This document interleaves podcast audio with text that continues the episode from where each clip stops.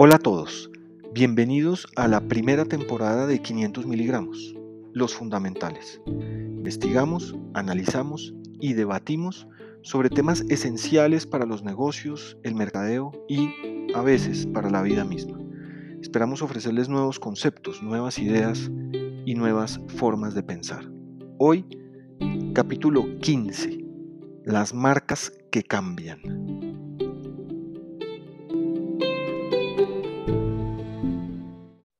Buenas, buenas. Bienvenidos a este podcast de 500 miligramos con una dosis fuerte de pensamiento para cambiar culturas, cabezas, organizaciones, marcas, negocios. Eh, y hoy, pues como siempre, estamos poniendo sobre la mesa esos temas que son eh, a veces un poco incómodos y dolorosos, ¿no? Guido, ¿qué más? ¿De qué vamos a hablar hoy? Hola Enrique, hoy vamos a conversar sobre las marcas que cambian. Espera, espera, espera, espera, espera. Podría haber mucha gente que está diciendo, no entiendo nada. ¿Qué quiere decir las marcas que cambian? Entonces vamos a comenzar para ilustrar ese, ese, ese punto con ejemplos. Entonces. ¿Qué es una marca que cambia, mejor dicho? Las marcas a veces cambian, es decir, los negocios venden productos bajo unos nombres, esos nombres a veces son marcas y esas marcas se reflejan en logotipos, descriptores, eh, imágenes, eh, el mismo nombre incluso. Esencias. Esencias, exactamente. Okay. Entonces comencemos con ejemplos. Hay algunos ejemplos. El debate, el debate deberíamos establecerlo sobre los ejemplos, sobre cierto tipo de ejemplos. Más adelante vamos a conversar sobre eso. Entonces comencemos a ilustrar. Dunkin' Donuts. Dunkin' Donuts ya no se llama Dunkin' Donuts. Ahora se llama Dunkin'. ¿Listo? Ellos eliminaron una parte importante de su nombre siguen utilizando la misma tipografía, pero ya no se llaman Dunkin' Donuts. Ahora se llaman Oiga, pero Me, hace pensar, si mi memoria no me falla, que en los eh, vasos de café, en estas copas de, papel de café, dice como Dodo, ¿no? ¿No era Dunkin' Donuts? Dudo, Dudo. O, o D o dos Ds. DD, y, y, de hecho en algunos hicieron D DNK, ¿no? DNK también. También. Ok, ok. es decir, el mensaje es, dejó de ser Dunkin' Donuts para volverse una abreviación. Dunkin', exactamente. ¿Por qué? Porque más del 50% del negocio de ellos eran las bebidas. Primera razón estratégica, no las donas. Y la siguiente razón estratégica es que teniendo en consideración eso, ellos comenzaron a transformarse más, a pasar de ser más exclusivamente donas a ser un poco más una experiencia que no necesariamente es exclusiva de las donas, que gravita alrededor de las donas, pero no es exclusivamente donas. Entonces ellos entendieron que si quitaban donas, quitaban el donuts y queda nada más el Dunkin', la gente después de décadas hace la asociación Dunkin' Donuts, pero entra una experiencia distinta en la que no solo hay donuts. Entonces, parecería, equivocadamente o no, que existe una razón detrás de ese cambio. Por ejemplo, Federal Express. Pero, espera, espera, espera, espera, espera. Ajá. Usted dijo que las discusiones las vamos a dar sobre los casos puntuales, o sea, mm. comentamos los casos, cerramos o cerramos. Yo creo que yo creo que deberíamos ver diferentes categorías. Por ejemplo, esta parecería ser una categoría que hace sentido, como Federal Express y FedEx. Federal Express era un nombre muy reconocido, un caso de éxito fantástico, pero resultó que la gente, particularmente porque en inglés eh, eh, los angloparlantes tienden, tienden a hacer contracciones, la gente los llamaba FedEx. Había un ahorro de, de palabras. Y Federal Express entendió que la gente no decía Federal Express, la gente decía FedEx. Y que FedEx se podía volver un verbo. Entonces, hace sentido que la compañía, que la marca ya no sea Federal Express, sino FedEx. Entonces, tiene múltiples efectos. Uno, se llaman como la gente los llama. Y otro efecto que es, pues FedEx se, puede transformar en un verbo, Federal Express no. Entonces, FedEx to me es un verbo, es una acción. Envíemelo, que usted no puede Federal Express to me, eso es Exactamente. brutal. Exactamente, o DHL, es, es más difícil. ¿Listo? Entonces, digamos que ahí, hay, ahí hace sentido. Ahí hay una categoría. Y, eso que usted está diciendo de cómo las marcas son lo que la gente quiere de las marcas y lo que la gente hace de las marcas, en ese caso el naming ahí es brutal, ¿no? Es maravilloso porque es un cambio de marca que tiene un sentido, tiene un profundo sentido. Por ejemplo, otro ejemplo, eh, Weight Watchers. Weight Watchers es conocido siempre fue conocido como una compañía en la que su producto o servicio era ayudar a la gente a bajar de peso. Y entonces cambiaron de llamarse y Weight Watchers a llamarse, probablemente mucha gente todavía les llama Weight Watchers, pero la imagen ya no incluye las palabras completas, ahora es WW. ¿Por qué? Porque ellos comenzaron a transformar su negocio de un nicho específico que era ayudar a la gente a bajar de peso, a ser una compañía de wellness, que es mucho más amplio. Mm.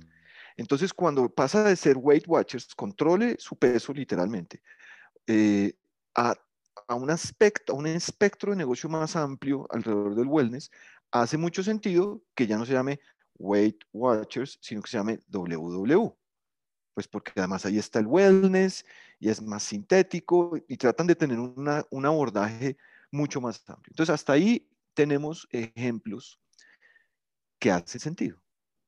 ¿Listo? Ejemplos estructurales que hacen sentido. Ahora. Yo, tengo otro, otro que, que eh, probablemente es más cercano para la gente y más reciente aquí, y es Viva Colombia, ¿no? Mm. Viva Colombia se lanza como esta aerolínea de bajo costo. Viva Colombia, me imagino que en su teoría original lo que quería Viva Colombia era ser la aerolínea bajo costo del territorio nacional. En algún momento dice, espere, espere, que yo puedo viajar afuera de Colombia y hay una transformación en, en su nombre, en su imagen, bueno, primero en su nombre, a Viva Air, y ahora en su imagen con otra otros, otros, eh, como otra esencia de marca también. Entonces, también, pues me parece que podría parecer una decisión que viene de tener el apellido Colombia en una aerolínea, puede ser un hándicap, prefiero ser Viva Air, ¿no? Exactamente, absolutamente. Entonces ahí hay una categoría que es la categoría de cambios estructurales en las marcas, en donde añaden, quitan, contraen. Con razones fundamentadas, llamémoslo. Con razones estructurales, es correcto. Después hay cambios temporales. ¿Listo? Como por ejemplo, eh, Burger King en España hace poco hizo un ajuste en la marca temporal en el que el logo ya no es rojo y ya no se escribe burger con B labial, sino con B labidental lo que los, españoles llamarían V. Exactamente. ¿Por qué es burger? Pues porque temporal, ¿y por qué no es rojo sino verde? Pues porque temporalmente lo que quieren hacer es una, una transformación temporal del nombre de la marca para manifestar algo con un particular énfasis, pero dentro de un, producto, Con un producto, con, un producto, un producto específico. Exactamente. Entonces, por ejemplo, I Hope, I Hope este sitio para... Para, cerrar Burger, pues, pues, el lanzamiento de su hamburguesa vegana. Vegetariana. Exactamente. por eso la ve. cual. Entonces ve y verde. Fantástica adaptación temporal de la marca para ajustarse a impulsar un producto en particular. Con, con una cosa interesante, sin temor. Ah, sí. Y con licencias. A veces la gente siente que las marcas, no, es que eso no está en ninguna parte en el brand book. Sí, ¿no? sí, sí, sí, Entonces, no, no, ¿no? no. ¿Está bien? Tal cual. Hay otro ejemplo de eso que es IHOP, este sitio obsceno para... International. House of Pancakes. No, pero vamos a llamar obsceno, es absolutamente delicioso. Para una persona como yo, usted sabe, ¿no? Sí, sí, sí, se cruza, se cruza un poco el límite de la ingesta no debida de alimentos, pero, pero sí, sí, sí, sí, sí, sí, sí, sí puede, puede ser sabroso. Eh, lanzó un, un producto que era hamburguesas congeladas. ¿Listo? En supermercados. Entonces, temporalmente, el I Hope, que termina con una P, Sí, House of Pancakes, International House of. Pancakes. voltearon la B, la P y la volvieron una B. Entonces es raro, claro, por las hamburguesas. Entonces es raro a la vista porque es el mismo logo con la misma tipografi- tipografía de Hope, Y la, pero y la P y la B pues tienen una similitud brutal. exa- entonces llama mucho la atención porque es la misma tipografía, es el mismo nombre, pero parecería un error porque es una B decir, en vez de ¿no? una P. Alguien dijo, un error". ese señor, ese señor ese letrero se equivocó, oiga. Sí, sí, sí, Ah. sí, sí. Exactamente. Me, me- me hizo acordar de un recuerdo tormentoso y es a principios de los 90, cuando yo estaba muy abajo en la cadena alimenticia en una agencia de publicidad, no revisé correctamente una arte final de unas tapas de Pepsi Cola y en millones de tapas de Pepsi Cola se fueron invertidos los colores del logo, el rojo y el azul. El rojo abajo y el azul arriba, o es al revés, no me acuerdo. Eh, yo lo único que sé es que no me despidieron. Por un efecto providencial no me despidieron, pero entonces eh, me hizo, me hizo, me hizo, eso, ese no fue, ese no fue un cambio intencional de marca, ese fue un error cercano a, lo a la fatalidad. Entonces, ahí tenemos otra categoría de cambios que son cambios temporales con un propósito específico. ¿Listo? que tienen más que ver como, como con la comunicación al final, ¿no? Ujú. Lo ha hecho, lo ha hecho Ramo en Colombia cuando el clásico Chocorramo en la época del Giro de Italia lo hacen rosado o cuando Egan Bernal va a, va a ir en el Tour de Francia o en, o en la Vuelta o en el Giro, es- el gancito lo llamaron Egancito. O, sí, Ujú. Ramo lo hace, se da esa licencia mucho de, de jugar con su marca de- al principio de la pandemia me acuerdo que cambiaron los nombres de sus productos por ánimo, si podemos, vamos, etcétera, ¿no? Eh, Ujú. y lo hace, lo hace Ramo mucho. Tal cual, tal cual. Entonces, después viene, hay otra categoría. Y la otra categoría es una categoría en la cual las marcas van al ritmo de el paso del tiempo. Por ejemplo, si uno mira el primer logo de Netflix, el logo original de Netflix era una tipografía serifada con una ilustración que parecía un carrete cinematográfico absolutamente espantoso, pero probablemente adecuado para el momento. Y después pasan a una tipografía diferente, eh, después esa tipografía la ponen dentro de un fondo rojo y terminan con la N. Cuando ya han llegado a tener suficiente recordación y esa N de Netflix está acompañada además de este sonido particular que todos eh, eh, tenemos en el recuerdo cuando an- antes de comenzar una película de Netflix. Eh, ellos lo que están haciendo es no necesariamente estructural o estratégico, lo que están haciendo es ir al paso del tiempo, que es lo mismo que pasa cuando uno mira, por ejemplo, el histórico del logo de Kodak. El logo histórico de Kodak al principio era un círculo con una K y una C y una E metidos, que parecía una, un poco extraño, pero probablemente adaptado a su tiempo. Y hasta que al final termina siendo algo mucho más limpio, eh, eh, mucho, más, mucho más acorde al paso del tiempo. Igual pasa con Microsoft. El primer logo de Microsoft es un logo en este tipo de letra que cada letra está hecha de muchas líneas y termina siendo el logo actual en el cual hay un cuadrado con, diferentes, con cuatro diferentes colores, una tipografía más suelta. El mismo ejemplo con McDonald's, en donde al principio había un par de arcos dorados atravesados por una línea y va pasando, siguen siendo los arcos dorados, primero con la palabra McDonald's metida entre los arcos dorados, después la quitan, minimalizan y lo vuelven más simple. Entonces, y en aerolíneas pasa lo mismo. Si uno mira históricamente el logo de, de Qantas, por ejemplo, eh, de la aerolínea australiana, al principio hay un sello con unas alas, un mapa de Australia en el centro, y pues eso pasa, deja de estar de moda, digamos, deja de ser atractivo a la estética de los tiempos y termina siendo el logo eh, que tienen hoy en día. Entonces hay otra categoría. esas son, esas en, en, general, fíjese que son compañías en las que, en las que hay movimiento en general, ¿no? Son compañías que, que, que, están permanentemente cuestionándose mm. y diciendo, venga, ¿cómo? Y, creo que además en una época como esta en la que el diseño ha tomado tanta relevancia en el mundo, eh, esas compañías que están ahí se, se sienten compañías actuales siempre. Sí, es correcto, es correcto. Después hay otra categoría que es una categoría que en, la que en la que voy a dar dos ejemplos que pueden ser de la misma categoría podríamos separarlas en diferentes. Philip Morris, que pues cursa una actividad, en mi opinión, criminal y pasa a llamarse Altria Group. Entonces, ya no se llama Philip Morris, ahora se llama Altria Group, que parece un esfuerzo desesperado por esconder la reputación.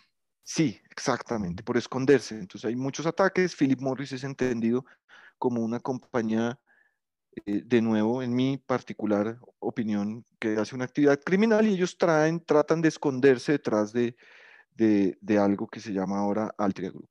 Ese es un... Eh, yo sé que en, en, español, en marketing usamos muchos términos locos, pero es el clásico renaming y rebranding, ¿no? Hombre, cambio de marca. Exactamente, que es algo de lo que hoy en día algunos, con o sin fundamento, acusan a Facebook con el lanzamiento de Meta. Y es esta conjunción, casual o no, de un gran polvorín de relaciones públicas y una crisis de medios muy grande con Facebook y Facebook cambiando de nombre a Meta. Intencional o no, no lo sabemos. Eh, pero algunos acusan a Facebook de estar haciendo esto que hizo eh, Philip Morris de cambiar de Philip Morris a Altria Group, en mm. este caso de Facebook a Meta. Por lo que uno no sabemos si de Facebook, hay como datos curiosos, eh, Meta es un, es un proyecto en el que venían trabajando hace muchos años. ¿sí? Hay una visión ahí de que Facebook sea el mundo en el que vivimos, el mundo paralelo en el que vivimos.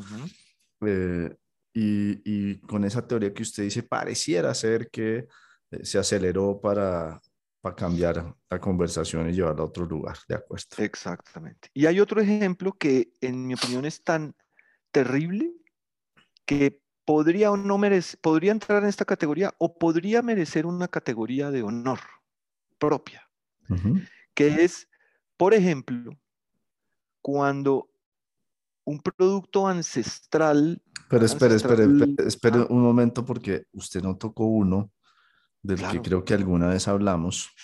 ¿Qué es? Eh, pero no sé si estaría en esta categoría. Para mí no, ¿listo? Que es Maima. Ah, ese es exactamente el ejemplo que iba a dar. Ah, bien, perfecto. Cuando de repente Maima ya no es Maima, es un producto, sé que la palabra ancestral no es la adecuada, pero es para evocar tradición. Tradicional. Y de repente ya no es San Jemima, sino Earl Milling Company.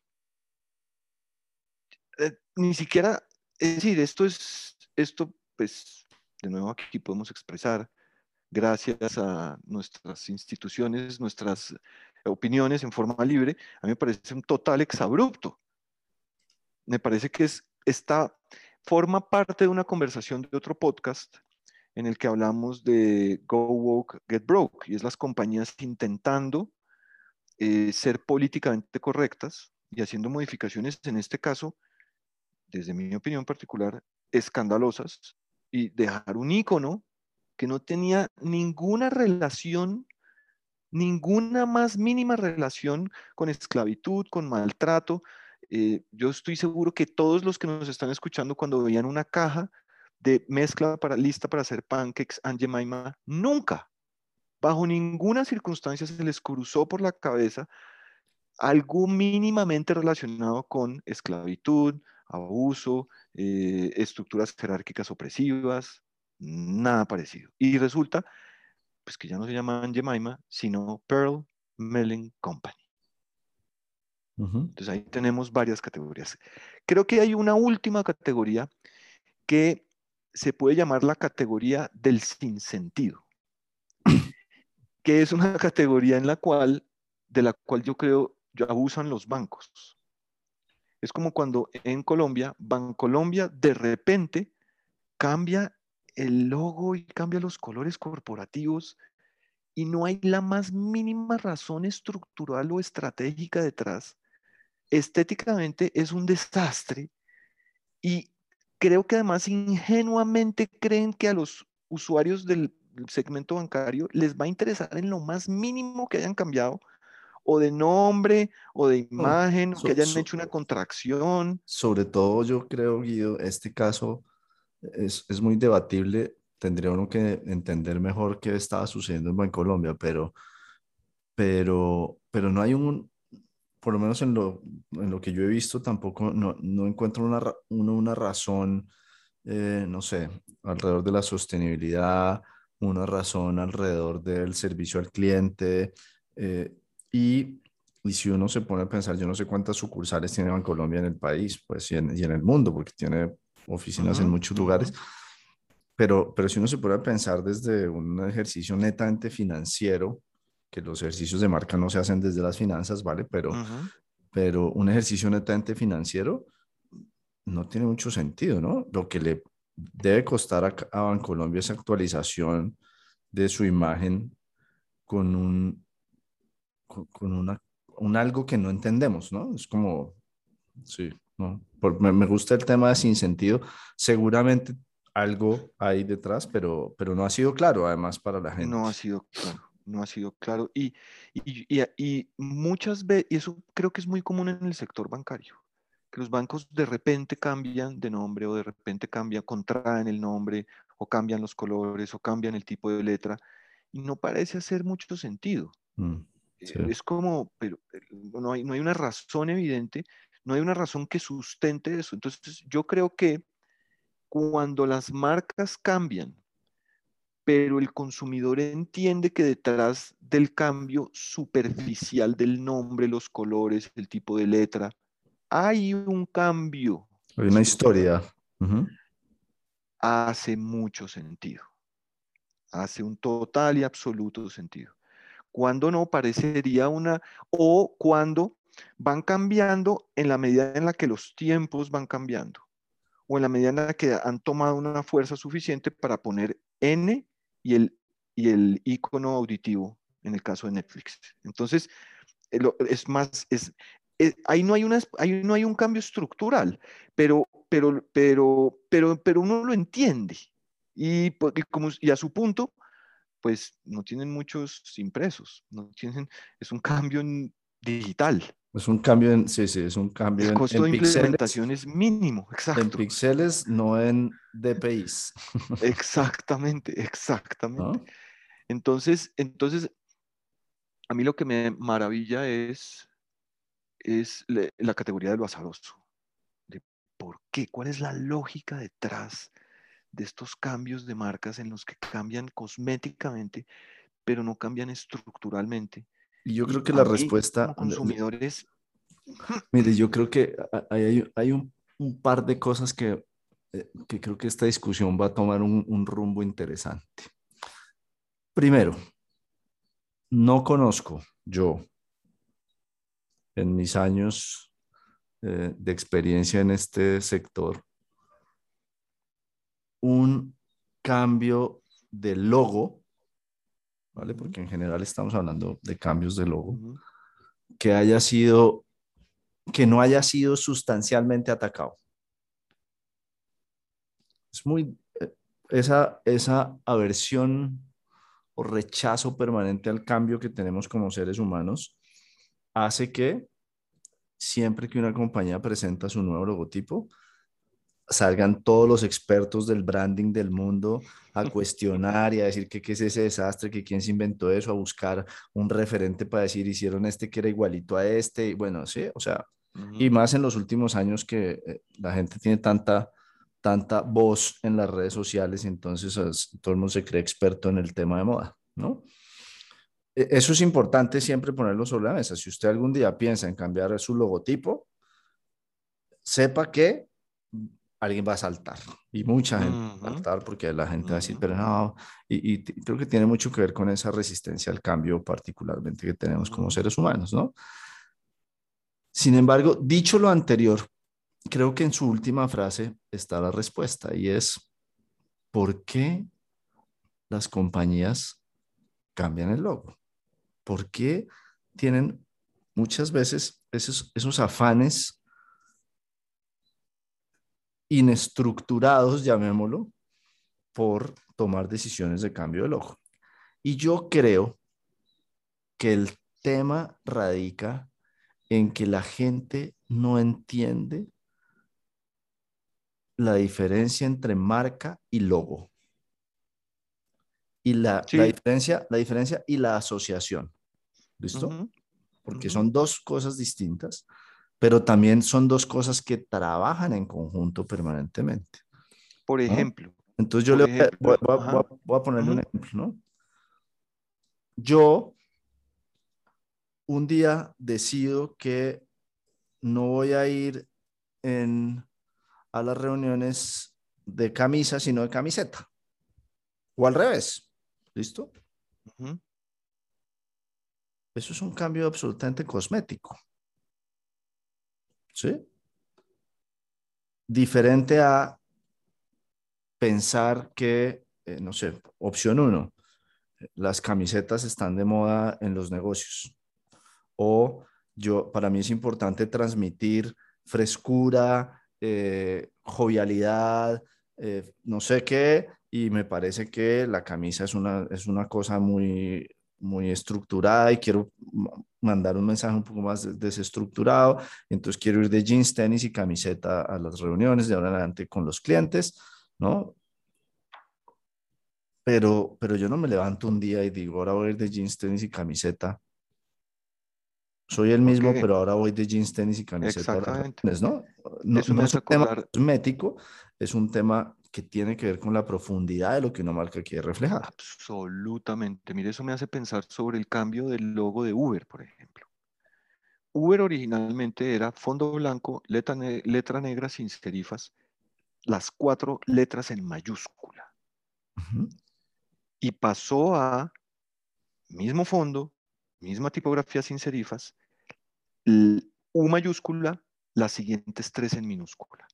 Parece una sutileza, pero Uber, en contra de la ley, arrogante, un CEO demente, lejano de lo, y, ausente de lo que los estados y, los gobiernos y las leyes decían, percibido como una compañía arrogante, totalitaria. comienza a cambiar, despiden al CEO, por supuesto, comienzan a cambiar a, estar a ser un poco más cercanas, un poco una marca un poco menos arrogante, un poco más, pues, pues, parece un cambio sutil, pero, pero es que Uber, que además, para, eh, eh, pues no todo el mundo lo sabe, pero Uber es, es, un, es, un, es casi que un calificativo. Cuando algo es Uber en alemán o en inglés es porque es, es algo característicamente superior a algo, es una expresión máxima de algo. Y además de eso escrito en mayúsculas, pues entonces, cuando lo pasan, pasan de, de, Uber en mayúsculas a Uber en minúsculas, suavizan. Hay un mensaje de ya no somos tan totalitarios, ya no, somos, ya no estamos solos, ya tenemos competencia. Ah, le agregan un poco de humildad al asunto. Entonces, ahí parecería que hace sentido. La, pregunta es cómo eso permea a la organización. Ah, absolutamente. Y si es un cambio genuino o no. Cosméticos, sino genuinos. Exactamente. Exactamente. Pero cuando un banco pasa de tener la bandera del país colorida, eh, pues porque dentro de su nombre está incorporado el nombre del país, incorpora los colores de la bandera y de repente pasa a cambiar de letra y tener fondo negro, es totalmente para mí inexplicable. Entonces, entonces creo que esa, hay, esa categoría, la, la, la, que me inquieta es esa categoría de, de los que parecen ser espontáneos, eh, azarosos, y que podría pasar que no tienen sentido.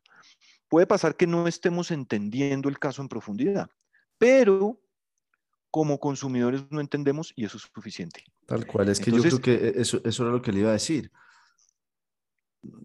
Pues, los equipos de Bancolombia, en Bancolombia hay gente supremamente inteligente, claramente, pero, pero hay una cosa que eh, sucede en excesos en el mundo y es que hay un serio problema de comunicación, ¿no?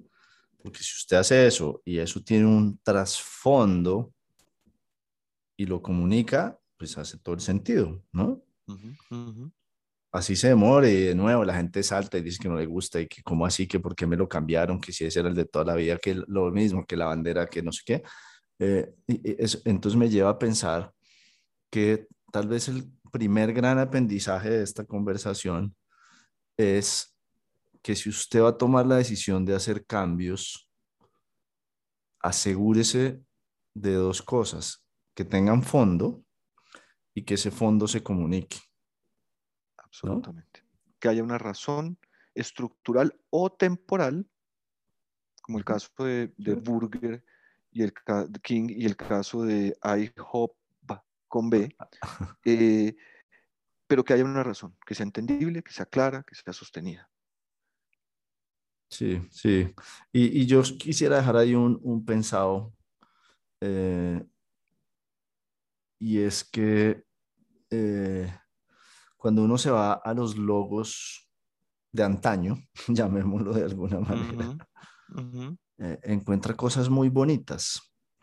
Y, y, y las compañías a veces en ese afán de parecer más modernas abandonan parte de esa esencia que traían esos logos de antaño y particularmente en estos en esta década, última década llamaría yo el valor de lo, de lo antiguo eh, tiene un valor muy especial. Entonces, eh, montarse en la ola del minimalismo solamente, ¿no? Eh, como tendencia gráfica, yo creo que, que, vale la pena revisar y ahí quiero dejar sobre la mesa que, que se echen una mirada de, del cambio de Postobón, por ejemplo, también, eh, porque creo que Postobón en los orígenes tenía cosas muy bonitas y a, y a mí particularmente el, la nueva imagen de Postobón me parece que, de nuevo, no sé qué refleja, qué quieren reflejar, tampoco lo han comunicado bien, eh, pero me parece que, que, que pierde pierde mucho de lo que, del, de lo el significado que tiene Postobón en Colombia.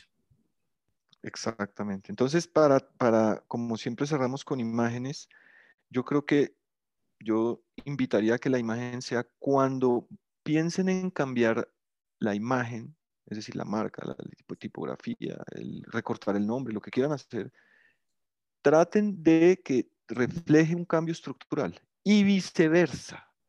Cuando hagan, un cambio, refléjenlo. Porque también hay casos en los cuales las compañías cambian, pero no lo reflejan en su imagen, entonces el para el consumidor es, o para el usuario es más difícil de, entender. Entonces mi invitación es a esa, a esa doble vía. Sí. Eh, yo, yo invitaría a la gente a llevarse tal vez una imagen. Tengo muchas imágenes y me, me, me está costando trabajo filtrarlas, pero,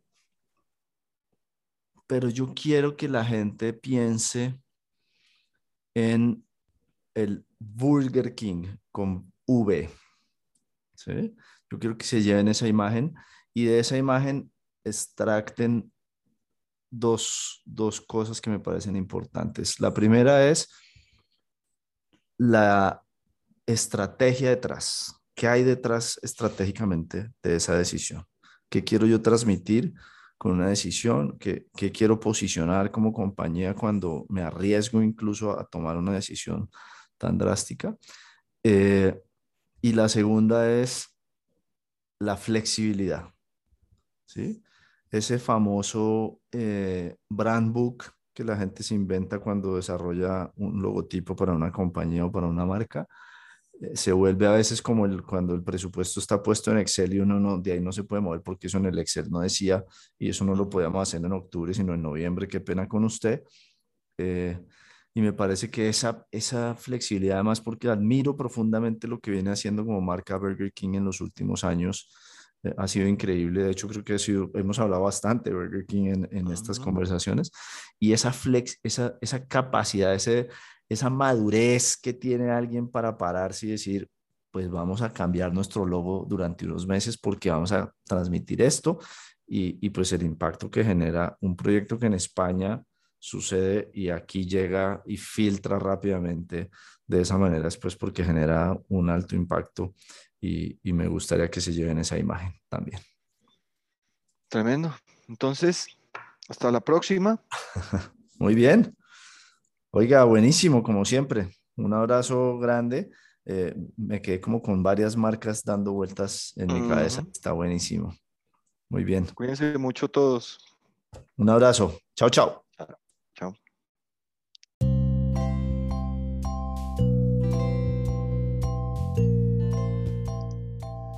500 miligramos es con el patrocinio de los programas de millas y puntos. Corre y tanquea tu carro todas las semanas y recibe 5 millas que podrás redimir 3 años después en un cómodo viaje de tu cuarto a la sala. Programas de millas y puntos, fidelidad de la más pura.